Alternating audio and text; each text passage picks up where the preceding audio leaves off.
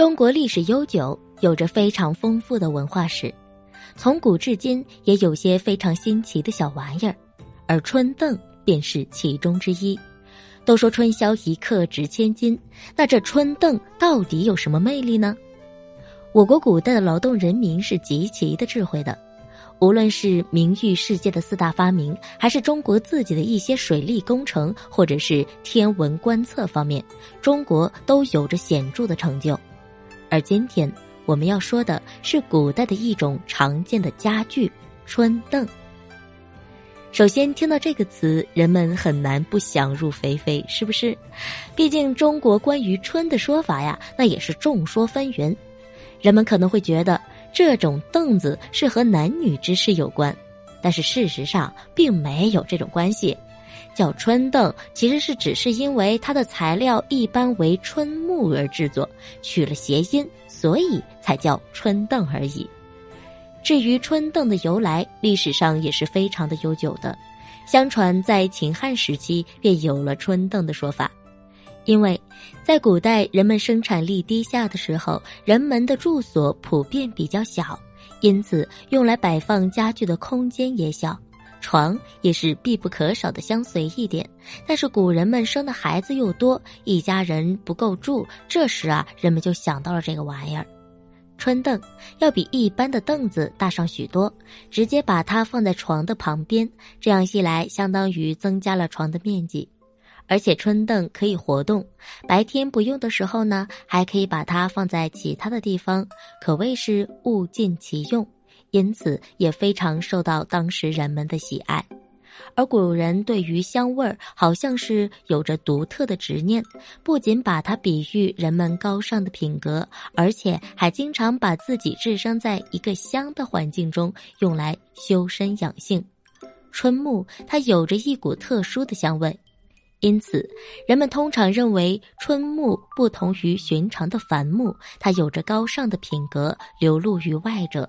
人们也在春木给予了美好的情感，常用来当做女儿的嫁妆，祝愿自己的女儿在婚后生活幸福美满。其次呢，春凳的面积比一般的凳子要相对大上一些，而且具有非常高的灵活性。所以，把它在晚上放在旁边，而且防止小孩子晚上掉下去。白天呢，又可以把它放在更为需要的地方来堆放一些杂物。而且这春凳啊，它的用料一般比较足，所以非常的结实，人们坐着也非常的踏实。像这样一件凳子，同时起到了床、凳、稳的特性，古人又怎么可能不爱呢？要知道，在那个面积极其缺少的年代，这种活动的几平米真的可以极大的缓解普通人家的窘境，可以说给穷人家的孩子也带来了极大的安全感。时光荏苒，历史流逝，很多古人的智慧都流落在悠悠的历史长河之中，不见当年的风采。但是春凳确实保留了下来，最典型的例子便是酒店的使用。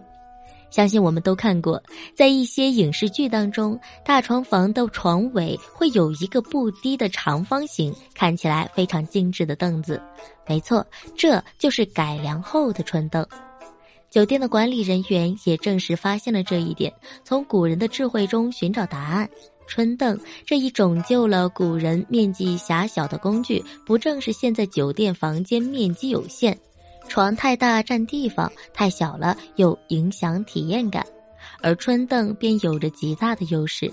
不论是极其强大的灵活性，随时随地可以按照自己的意愿来决定春凳摆放的位置。晚上放在床尾，不仅可以增加顾客的体验感，还可以根据顾客的喜好调整相应的位置。同时，春凳还有一点，那就是临时的停坐。从外面进来又不可以久坐，只是简单的坐一会儿。如果直接坐在床上，收拾起来难免有些麻烦。如果是坐在春凳上，怎么着比收拾床单被套要简单的多。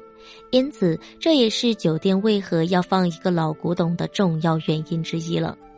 试想一下，躺在床上的时候不想起床放东西，直接放在床上又容易硌得慌。而这个时候，我们便把它放在这个穿洞之上，实在是懒人必备呀。古人的智慧，我们难以想象。